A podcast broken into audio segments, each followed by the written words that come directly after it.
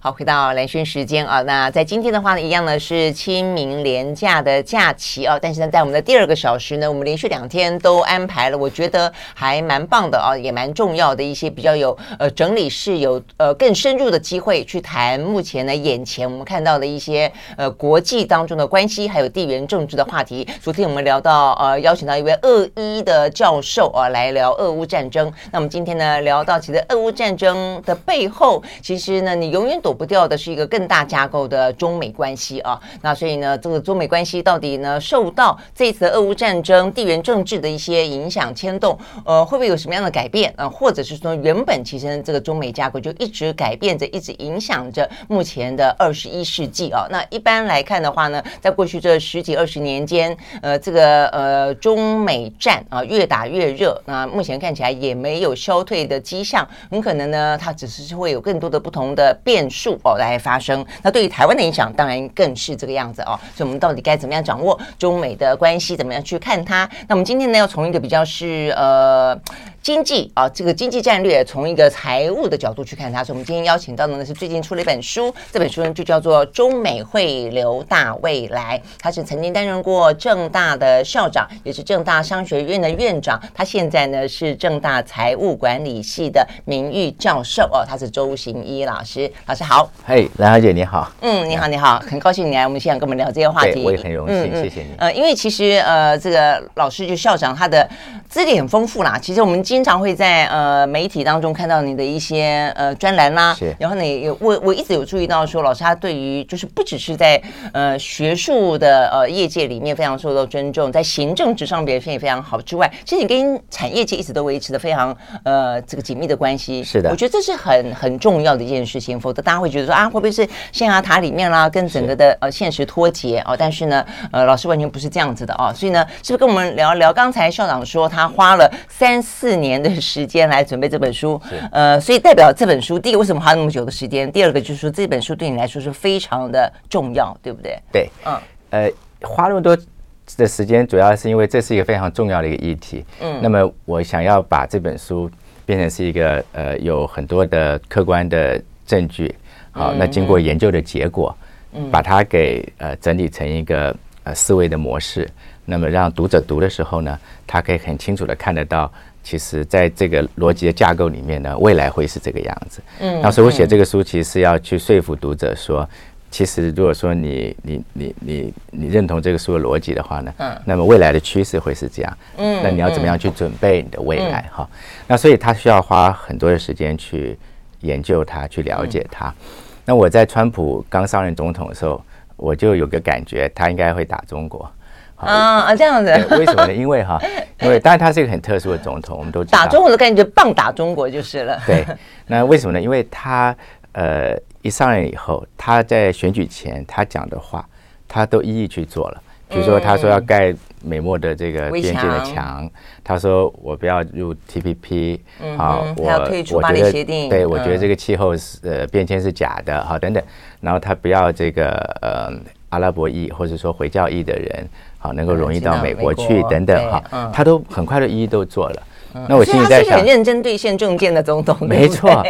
那我就在想说，哦，你选举前讲了那么多对于这个中国的贸易的不公平，嗯、你觉得说，呃，中国对美国哈是是是不公平的。嗯。那显然他要打中国。嗯。果然到了二零一八年的三月的时候呢，他就开始打中国了。哈。嗯。那可是我们知道说，其实。呃，这个美国打中国这件事情呢，并不是只是川普一个人想做。嗯，老讲他前面的总统都想做，好，奥巴马总统，好，布希总统，他们都想要打中国。那他们刚好都没有打中国，其实有大概两三个原因嘛，对吧？一个原因当然就是他们自己那时候呃没有没有没有精神去打中国。嗯，为什么？因为在布希时代，他天天都在打仗。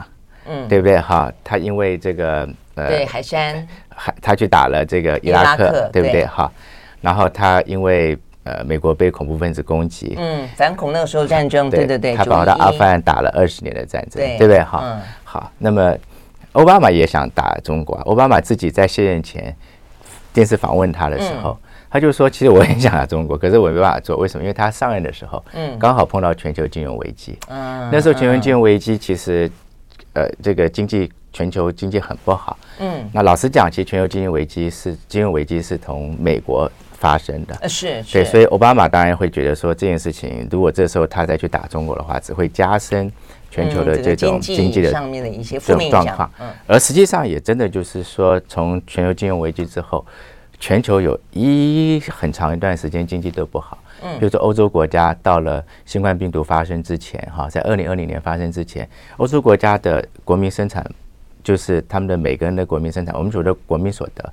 嗯，都没有办法回到他在二零零八年的那个时候，好，所以基本上经济是长期不好。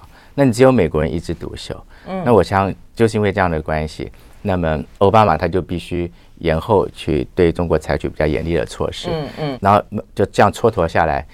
那他就快卸任了嘛，对不对？那所以他就没有打中国啊。那可是川普，川普他他打了中国之后哈，那就变成是一个美国的长期的一个政策了。嗯，好，那川普为什么会打中国呢？刚好跟他个性有点关系嘛。嗯，因为川普是一个呃很，他是一个企业家，所以他比较依赖直觉来做决策。嗯，好，那他也是很希望能够快速动作的人。嗯，还有一点就是说，你知道我们企业家在跟别的企业竞争的时候。好，是很少去拉帮结派的，嗯，啊，都是好，比如说你这个，呃，我要跟你 Microsoft，比如说要跟这个呃 Google 竞争，还要跟 Amazon 竞争 Cloud，他就直接就去 就去就想办法去处理他的问题，对不对？啊，好，他不会去跟 Google 说，跟 IBM 说，啊，我们来处理这个 Amazon，对不对？哈，所以川普他 他依赖他的直觉，那他喜欢去执行他原来讲的话。对，而且刚刚这样讲，就是他基本上所谓的政治素人这件事情，让他对于这个政治道德也好，对于政治责任这件事情也好，我觉得他的理解跟一般的政治人物都不一样，是不一样。那同时他也，他很务实，他非常务实。同时他也，呃，就是他觉得他要做什么，他就去做了。嗯，所以他去打中国的时候，他也没有跟他的盟邦先讨论一下，先讨论一下，对不对？他也没有在乎过说美国的所谓的世界领袖的地位，适不适合用这种方式。对，去会会造成什么样的影响？是的，而且他可能也还没有想清楚，就是说打了中国以后，他是对美国或者对这世界长长远的这种影响会是什么？嗯，好，因为大家也听过，他根本不喜欢读美国的这个安全部门呃每天给他的这些报告，对不对？他就是他就是做了，好，可是他做了以后呢，其实事实上也真的就开始做了一件事情，以前美国总统。想很多没办法做的，对对，但是他就做了。对，我觉得像在这本书里面讲到一个，就是说，事实上，川普打的是一场美国早就想要打的战争。我觉得这句话讲的是非常的对的，而且某个程度来说，它就有点像是揭开了潘朵拉的盒子。是，你现在想盖回去都盖不回去了。没有错。因为事实上，它带动的，我们刚刚讲说，它很不政治的地方在于说，它的手法当然很政治了，但我说它很不政治的地方在于说，它不太。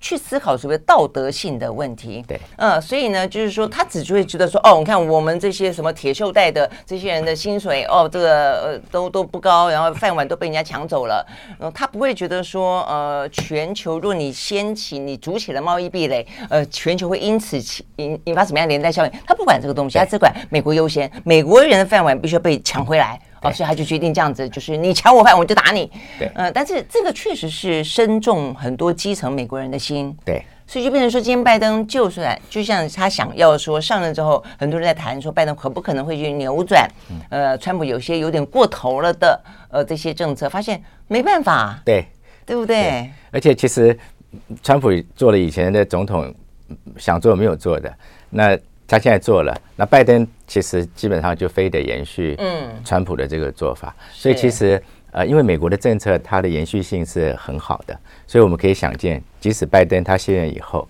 那么未来的总统还是会把中国当成他们最大的竞争者，嗯，所以还是会持续打中国。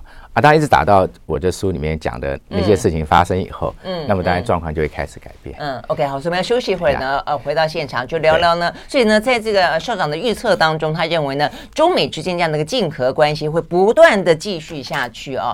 那呃，但是到某个状况底下的话呢，会趋于一个相对来说比较均衡，对于全球来说也比较不会是那么的属属于动荡的，属于是属于高风险的那种概念，而是一个可能是比较好的。是的，一个状态。那哪些条件要符合的时候，才会到达那一天呢？那在那天到达之前，台湾该怎么办？你我该怎么办？企业该怎么办？我们休息了，回到现场。I like 103, I like radio 好，回到兰萱时间，继续和现场邀请到了这个前政大校长啊，他也现在也还是政大的财务管理系的名誉教授周行爷老师来聊天，聊的是他这本新书啊，叫做《中美汇流大未来》。他从地缘政治、从宏观经济、从产业啊，这个甚至到个人该怎么样的去面对那么一个呢，看起来会主宰着呃二十一世纪。我想至少前前前半个世纪是绝对没问题的吧，搞不好会更长。应该起码我们看到未来的未来的二三十年，应该是不会有什么改变，因为其他的国家看不出来能够跟中国跟美国竞争。对，没错。那我想回过头来讲，它最深的一个呃原因就就是美国的恐惧。对，就美国的恐惧，他深深的感觉到说中国的威胁很很很高，中国会超越它。但坦白讲，就目前的经济的数字来看，或者说综合国力来看，其实我觉得美国是一个，我觉得里面有点到一点，说美国是一个非常懂得自省。的国家，哎，真的是，因为你去看这些数据，你会觉得说还早的啦，就没那么紧张。对，但当然你会觉得说，呃，中国是一个上升的国家，对，美国是一个下来的国家，有一天总会碰到。对，哦，那碰到这个点在哪里？我想，呃，美国就是一般来讲，这样你比较可以去理解他的担忧。呃，不同的哦，这个领域，它这个。速度不一样啊，所以很多人也会讲说，其实还早的啊，美国干嘛那么的呃紧紧张？所以我觉得这个恐惧到底是来自于何方？那现在呢，采取这么多的行动之后，呃，有淡化的恐惧了吗？呃，其实美国的恐惧是呃日益增高的。嗯，好，为什么？因为美国还没有达成他打中国的策略目标。那这件事情，嗯，因为这样，所以他会继续很认真的打中国，一直到。也许等一下有空我们可以谈一下，嗯嗯嗯、到了某一个阶段的时候，他当然就会去停止哈。对对对，一定要。那他的恐惧来自于哪里呢？当然来自于就是我们举华为为例。其实您刚刚讲的非常的好，就是其实美国在几乎在所有的领域都领先中国。嗯。好，它在尖端科技上面，在呃精密的材料上面，精密机械，对，在医学，好，在它的国防，在太空，基本上真的讲，它都它都全面领先中国。是啊。可是中国当然，它的那个它跟美国的差距呢，缩小了，在某些领域缩小的很快。那有些领域事实上它可能已经不输给美国。譬如说，很多人讲在 AI 的领域，好，那我们现在年轻人很喜欢用的那个抖音 TikTok 哈，在美国也是非常的 popular。对，那它那个就是需要很多的 AI 的这种技术在里面。所以美国人其实呃也知道中国，它把这个跟它的差距呢缩小的速度非常的快。哈。可他最大的恐惧当然就是，就是我讲，就是说，其实呃，我们知道说美国人他们一向都在所谓食物链的上端，嗯，好，食物链上呢就是说，就像我们人是这个呃生物的这个链的上端嘛，我们吃鸡、吃鸭、吃猪，对吧？我们我们养这些东西就是让我们吃的，没错吧？所以当森林之王当惯了就是了，对，是这个意思。那美国的企业呢，它比如说拿苹果公司为例，嗯。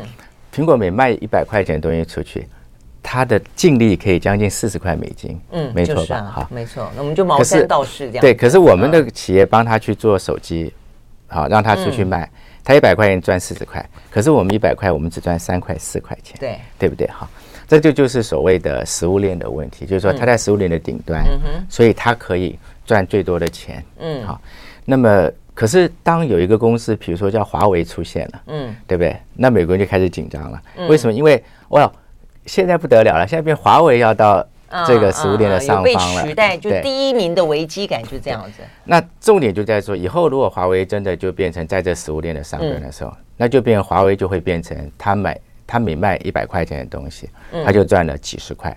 嗯，可是呢，其他的公司，包括美国的公司，他可能就只赚。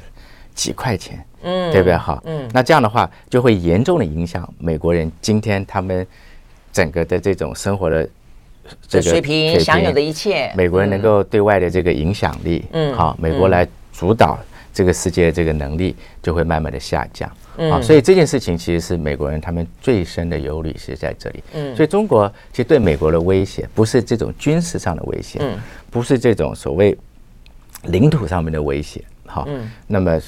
完全是这种，美国人知道说，这个世界谁有经济实力，嗯，谁能够赚钱，嗯，谁就能够掌握这个世界，嗯，因此美国人认为这个是我必须要去处理的问题。嗯，呀，所以。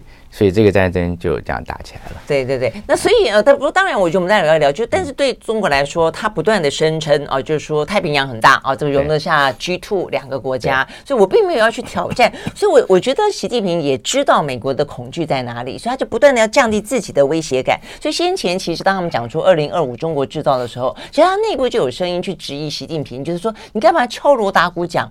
以前的邓小平他在让整个的呃中国大陆经历大跃进的时候，他就是默默的做，也也就。翻了一番了，呃，翻出来之后，你发现啊，已非昔呃昔日的吴下阿蒙，他已经呃起来了啊，所以你要打他也来不及了。所以后来习近平，我觉得他也也，我觉得他也呃可能去反省了一下吧。所以他们现在就不讲二零二五中国制造了，而且试图的要降低呃美国呃的威胁感，就对美国的威胁感。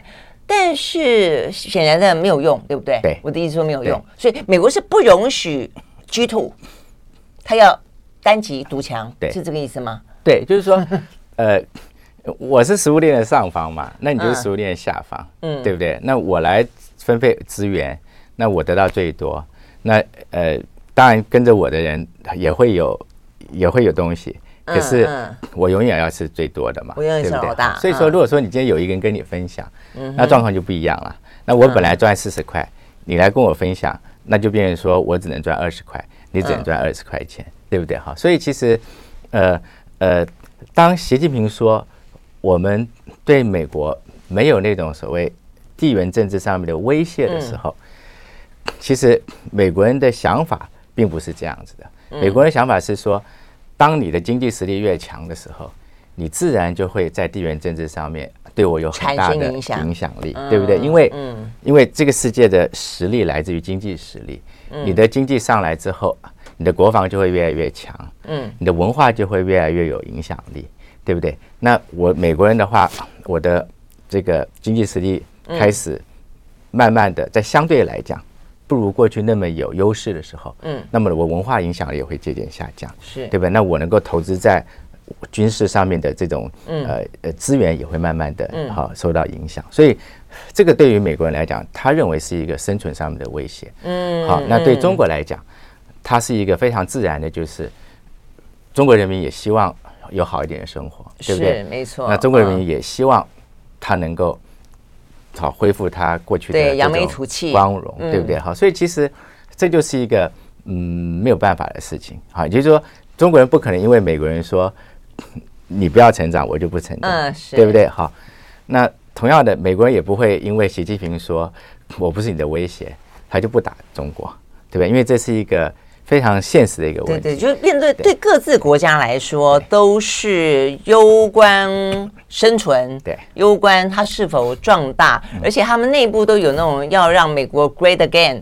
当你自己 great again 很好，你两个国家都有一起 great again 的时候，那对谁比较伟大？对，就会出现很大的竞争的关系了啊。对，好，所以我们休息回来继续聊。那所以呢，到底是美国要打到什么样的状况，他才觉得是一个可以收手的地的的时候？那美呃中国会束手就擒吗？他们现在的呃情况，包括这样华为事件过后，呃，中国大陆他们自己的内部又是什么样的一个情形？我们休息再回来。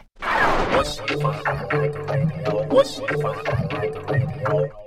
好，回到兰萱时间，继续和现场邀请呃，请到政大校长周行一老师啊，来，我们继续聊呃，他这本新书叫做《中美汇流大未来》。我们聊到了两国那么两大强军之间了，我觉得这个部分真的是呃，非得要去认识不可。更何况是我们在这个过程当中，作为老师刚刚讲到很重要的一个，你就算呃，中国在地缘政治上面没有刻意要去挑战美国，但当你在这个区域壮大之后，你自然而然就形成了对于美国在亚洲、印太地区的它的经济利益益的威胁，他军事利益的威胁，他政治利益的威胁，那这时候该怎么办呢？台湾就是个非常好的筹码，所以台湾为什么那么那么的重要？我想这就是这个原因啦。哦，那所以我们更加的要知道说，中美的未来他们会怎么样，而且他们会怎么样子的各自出招哦。所以你刚刚分析到说，你这本书你实际上也最主要要谈到说，到底什么时候会是一个中美啊这个竞争过程当中的一个诶。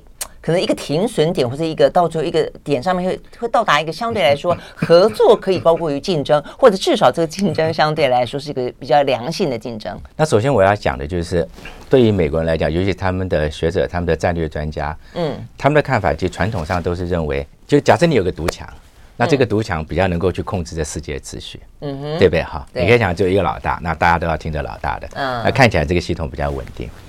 所以美国人他们有个深层的忧虑，就是说如果将来美国不是独强了，有另外一个人中国跟他一样的强的时候，那么这个世界的状况会是什么？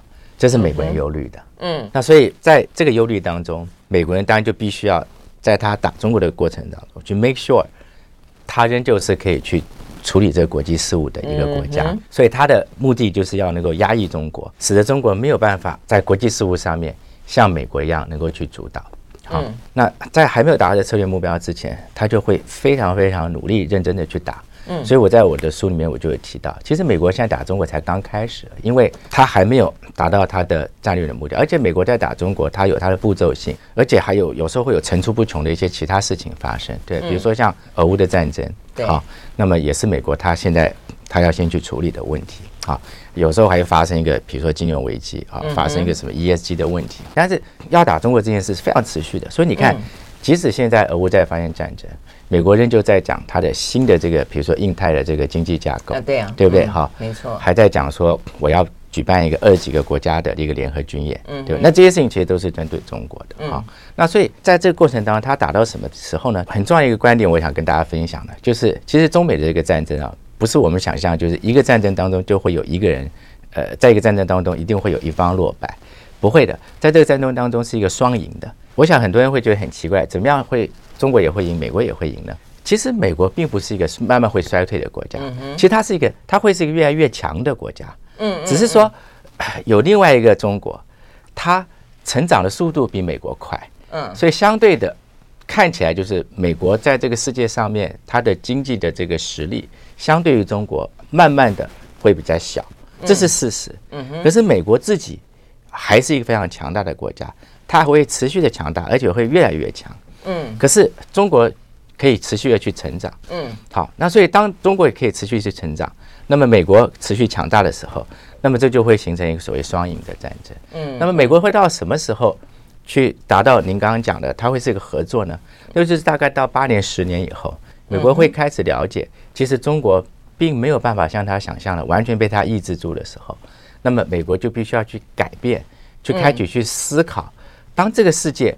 并不是我一个人完全可以掌控的时候，那我要怎么样跟一个另外一个中国，这个中国他可以跟他相处，嗯，同时我们一起来，好来管理这个世界的事物，哈，那美国到最后他会必须要接受这件事情，那可是是不是因为这样子，就会让美国学者担忧的？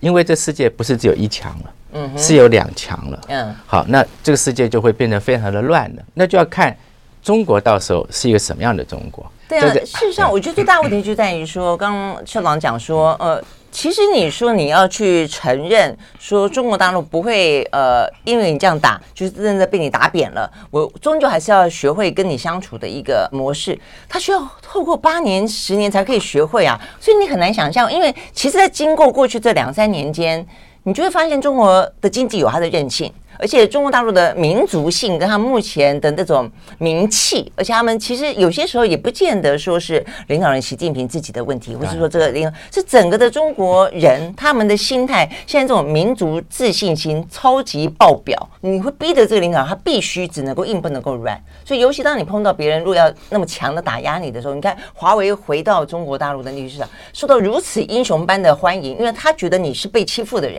所以我们一定要好好的挺你，所以所有人就去买华为。我觉得问题就在于，对于美国来说，他的学习可不可以快一点，或者说他要如何去体认到说呢？其实他当老大也很久了，而且这个老大也不是说完完全全没有可被批评的地方。我觉得为什么美国不太信任中国大陆，觉得说他可能你会威胁到我，就是如同一个老大很容易觉得卧榻之旁岂容他人酣睡。第一个，这个中国的鼾声很大；第二个，你们是不同政治体制的国家，哦，所以我觉得这部分让美国一直都觉得很忧心，也让台湾觉得很忧心啊。就他就算不会往外侵略，但是你的政治体制不是我们民主这一挂的，所以你的集权、你的违反人权的一些记录也好，跟你对于这个经济的那种所谓的比较是属于管控性的啊这个做法也好，我得说他没有办法改变中国的企图心吧？美国人没办法改变中国啊的企图心，这是一定的嘛。那中国也不会，也没有能力去改变美国想要抑制它，对不对？哈，对。所以，所以其实它会变成就是，呃，当到了美国开始了解，它必须要跟中国在多合作的时候，竞争要少一点的时候，那么自然他们就会形成一个新的一个关系。好，那这个其实，在国际事务上本来就是这样。那人跟人之间的关系也是这样，对不对？好，那企业跟企业之间的关系也是一样。所以，当我们开还没有去认知到那件事情一定是这个样子的时候，那我一定要去想办法达到我想要达到的目标。嗯。那美国人现在为什么他要花大概还要好几年时间呢？原因就是因为美国人是全面的跟中国比，他是具优势的，对对不对？那既然我全面对你有优势，所以我现在一定要用我的优势去让你。不要能够上来嘛，对不对哈？所以你可以看得到，美国他就现在就在科技上面给这些美国认为对他有威胁的公司产生很多的这个中国公司产生很多的抑制，比如说我不让你用我的科技产品，对不对？好，软体也好，硬体也好，甚至于说我还不允许用我的技术的这个非美国的公司把产品卖给你。那很好例子就是我们的台积电不能卖东西到中国大陆去，对不对？好。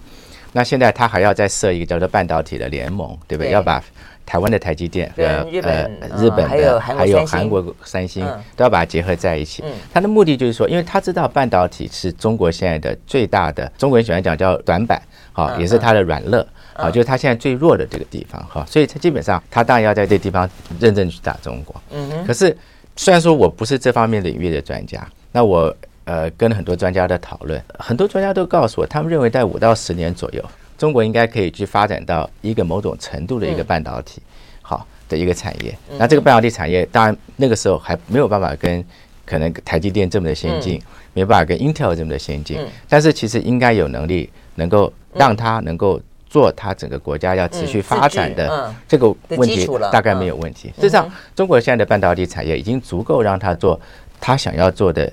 很多的东西，比如说电动车的这些、嗯、这些 chips 哈，这些晶片，对不对？他自己的这个军事上面的武器上面所需要的晶片，对不对哈？所以其实很多很多东西，其实中国现在可以自制，但它只是还没有到那么的高端。可是你给他五到十年，那他有机会，他就可以到那个阶段去。那如果中国真的在五到十年，它在重要的科技领域上面，好，它可以。做到了某种程度，他要的自给自足的话，那么美国用再用这个方法去打中国，当然效果就就会递减了，对不对？还有美国人永远都必须要去考虑一件事情，就是说，当我在打中国的时候，我的损失是什么？还有我的盟友之间的损失是什么？那美国比较能够承受损失，因为美国它是个强国。对不对？哈，就好像这次俄乌战争，坦白讲，美国受的损失非常少，甚至美国在当中还获利，对不对？哈，是啊。可是是他的盟友受到很大的损失，一样的，就是将来就是美国打中国的时候，那谁会受到最大的损失呢？显然也是美国的盟友。嗯，好，那这些盟友因为这样受到的损失，那就会远超过俄乌战争对他们产生的影响。嗯，为什么？因为俄国它的经济体是只有中国的十分之一。嗯，好，所以这俄国是一个非常小的国家。嗯，好，所以欧洲跟俄国的这个贸易，或欧洲的企业在俄国赚的钱，跟欧洲的这个企业在中国赚的钱，嗯，或跟中国做的贸易，那根本是没办法同日而语的。好，所以说，如果美国没有办法去说服欧洲的盟邦说，我们全力打中国，那么在经济上面，哈，那么其实我觉得这个效果就会大大打折扣。那我书里面就有解释说，这非常的困难。为什么？因为你想想看，去年。呃，德国的汽车公司哈，BMW 在全世界卖最好就是卖中国啊，嗯，对吧？那如果说你你今天你 BMW 不做中国生意的话，嗯，OK，你可以离开。可是我要日本企业没有说要离开啊，嗯，对不对？是啊。好，韩国企业没有说要离开啊，甚至于其他的国家开始也在做电动车，他们也可以进去啊。所以这些东西就会造成美国在打中国的时候，它比较困难。原因就在这个地方，就中国它太大了。其实理论上来讲，如果中国说我就是一个世界，全世界大概也只有他有资格这样讲。嗯哼，对不对？其他国家都不能说它是它是一个世界。就重点就是说，问题是它这样的一个制成世界，它得要让刚才讲到的美国觉得安心嘛，对不对？但是问题那么多的国家都跟它有所交往，所以我觉得比较大的问题会牵扯到刚才校长讲到的，就是说，当美国它是一个战争的发动者，我说的这是一个无形的战争，对于中国大陆，它不是像俄乌一样是有形的战争，但它这个战争可能影响更大。那所以周边的盟国到底该怎么办？我觉得这是我们听起来到目前为止，而且我们一直想要去呃自我能够去。定位找到一个最好的位置的地方嘛，不管是企业产业链当中的角色，还是我们每一个字个人啊，所以我们休息，待会来继续聊。I like 103, I like radio 好，回到兰萱时间，继续来现场邀请到的政大前校长啊，这个周行一教授，他现在也是呢政大的财务管理系的荣名誉教授啊，来聊天，聊一下这一本新书讲到这个中美的未来了啊。那问题是在这样的一个呃美中的呃纠葛两强的博弈呃的过程当中，那所以台湾的产业，我想这是在过程当中呃最最特别的。过去这些例子看起来，我们多半是受益。因为我们是半半导体，刚才校长也特别提到了，但问题在于说，受益可以受益多久？我们这个好时光可以多久？我们两边这个左右逢源的状况可以多久？美国目前看这个样子是要大家选边站的。那像您刚刚讲到这个半导体联盟，呃，美国、台湾、日本、韩韩国是最近才提出来的。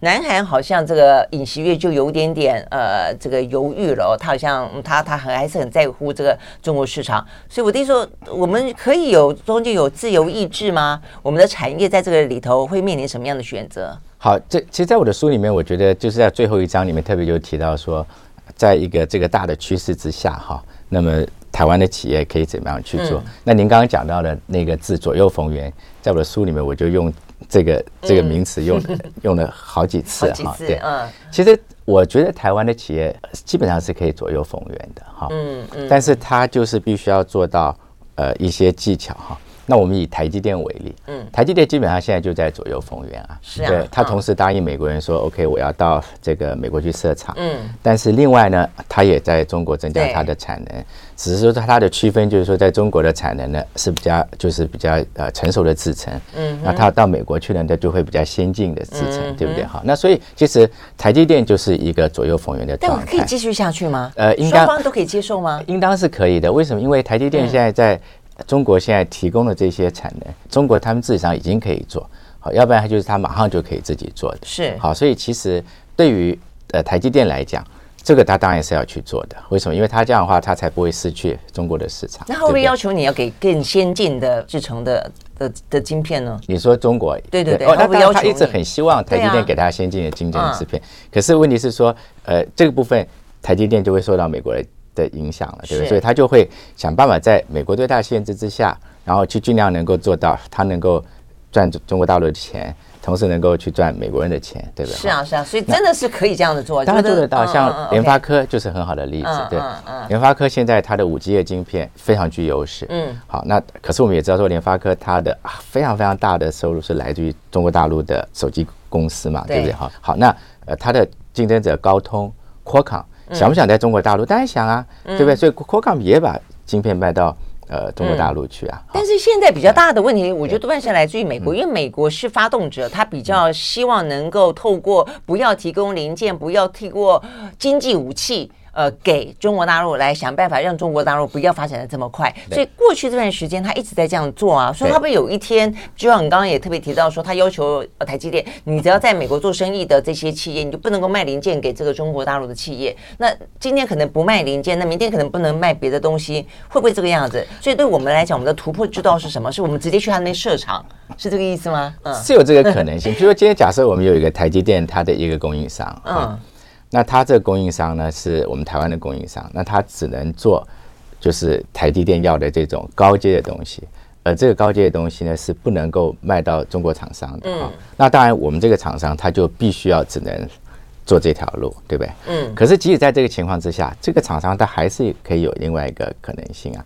那个可能性就是对，他就是完完全全另外一家公司。可是他就真的要是完全独立的一家公司，像华硕跟和硕，那包括现在的这个伟创。就真正都是独立的公司，嗯，好，所以台湾假设真的有公司有这种状况的话，那他当然就变成说，好，那我就是真正的完全区分了。那他当然还是会受限到，嗯，还是一样的，就是说，美国政府会说，如果你的生产当中是有用到我的软体的，嗯，用到我的技术的设备的，嗯，那你还是不能做，这个都是有的。好，可是我的意思说，一般来讲，如果你没有受到这么强的这个的。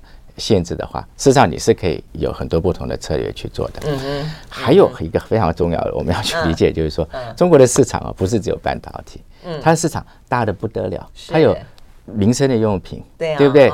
有比较大家一般的这种工业用品，好，一般的这种所谓的呃电子用品等等，哈，这个完全不受到限制。所以今天台湾的厂商如果在这个领域的话，它根本在全世界它都一样还是可以做。对，我卖鞋子。美国人没有说你不能到中国去卖鞋子，嗯、不对不对？因为我这个鞋子里面没有一个晶片是 那么精密的，嗯、你知道我的意思哈。所以其实来讲，对很多的台湾的企业来说，嗯、其实这个问题呢，并不是那么的严重啊。嗯、但是我一直想强调的就是，呃，在美国打中国这段过程当中，它未来几年其实是风险是很大的，因为它会打得很激烈，打得激烈就是他一定要想办法让。让你的这个他想要抑制的这个产业上不来，所以你一定会看到的是，中国一定有更多的公司好拿不到美国的东西哈，嗯，这是一定的。然后他一定会让中国觉得说，他有很多很多他想要的东西是拿不到的，嗯，你懂我意思吗？哈，那这个就会慢慢的就在现在的我刚刚讲的这个半导体它的联盟里面就会开始出现，对吧？哈，那这个时候它的斗争的激烈，然后但因为台湾现在在地缘政治上面的特殊的一个位置哈，台湾的其实就会也要被迫。好，美国还是要被迫台湾的企业或者台湾的政府，好要去选边站，对不对？好，那这个呢，其实会造成我们在台湾上面长期的经济发展，社会有需要考虑的。也就是说，在这么一个风险大的环境里面，是有可能我们的企业他会比较担心要不要继续投资下去。嗯，好，因为因为你知道，我们的我们之所以今天有这样子的一个竞争力，那是因为我们过去长期累积起来的，对不对？哈，所以今天我们的企业。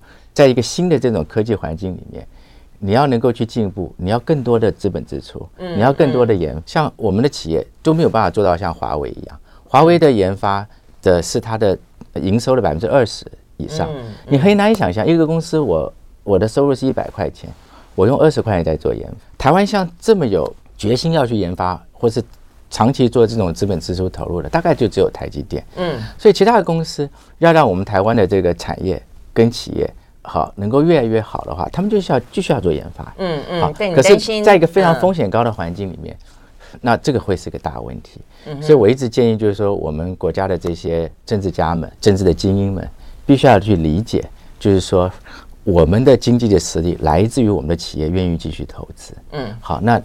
企业愿意继续投资，都是因为他必须要看到一个稳定的商业环境，嗯哼，可预期的未来，嗯，好。如果说这个商业环境看起来是很不稳定，而且不没有办法预期的话，那你一定会看到就是他们没有在我们台湾投资，嗯，他们就会到海外去投资，甚至就是说，就像过去，他会把钱就移到外面去，好，那这样的话。就会产生你刚刚讲的问题，就是说，那我们台湾的企业在长期来讲会不会有竞争力？那当然就不会有了。对。嗯，但如果说政府不这样做的话呢，资金就会跑，资金就会长脚。对。那市场长脚的可能不只是资金，还有人。我们休息回到现场。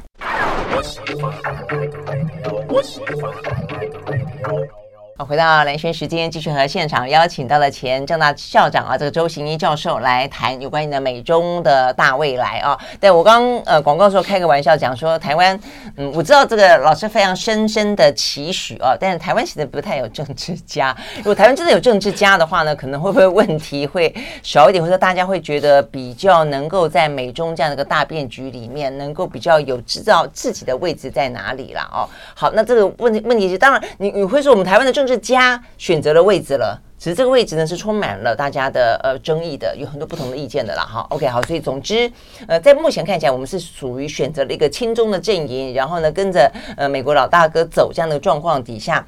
呃，所以产企业就是还是会觉得是一个不不稳定的未来，所以我就说，其实不只是资金会外外流，我自己后来发现人才也是。我们前两天也才在聊到说，当台湾不断的重出口，然后呢护着我们的这些半导体的资通讯产业的时候，其实嗯，不只是内需产业起不来，薪资起不来。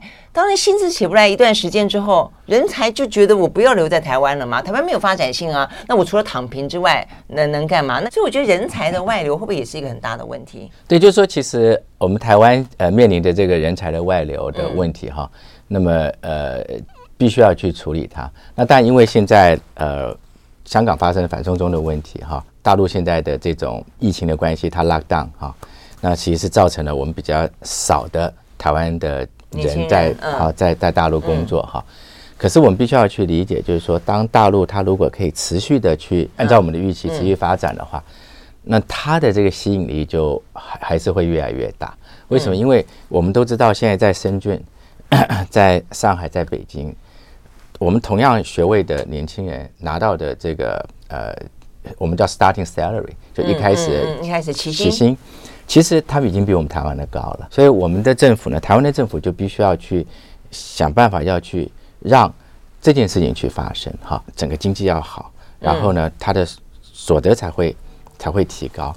那当然，政府有在努力，就是让这个基本工资能够往上。嗯，是啊，但基本工资会影响到，可以影响到这些一般的、一般的受薪阶级吗？好像也不会啊。就没办法，因为基本基本工资它帮忙的是那些他所得最低的人，对不对？哈，所以还是要想办法让我们整个的这个呃人力的这个资源哈，他的能力可以起来。嗯，那这个能力的起来呢？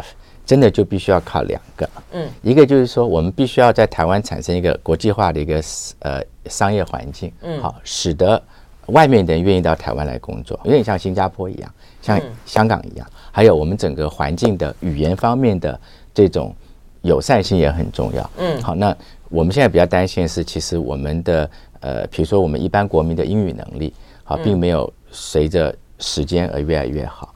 反而我们看到的就是一个双峰现象，社经地位强的，对他们的小孩子的，他们的这个英文当然就比以前好很多。可是我们又有很多很多的人，嗯。他们基本上也许在他的初中的时候，他就放弃了英文，哈，嗯，那所以这个就变成是呃我们现在要去要去处理的一个问题，好，所以其实我都一直在讲说，政府呢真的应该把最多最多的资源放在增加我们。老百姓的这种语言的能力上面，我觉得这个是非常重要的。嗯，OK，好，所以呢，在这个美中哦这么的 呃会不断的角力博弈的大未来当中，那我们自己本身除了呢要理解这个趋势之外，当然就刚才讲的很重要，就是要打好自己的底啦。打好自己的底的时候呢，呃，每一个个人、每一个企业、整整个的产业啊，乃至于整个国家，才可以在这样的一个。动荡的环境当中啊，呃，可以这使得稳啊，希望能够呢走得远。OK，非常谢谢周行一教授，那我们来现场来跟我分享，谢谢谢谢大家，谢谢谢谢。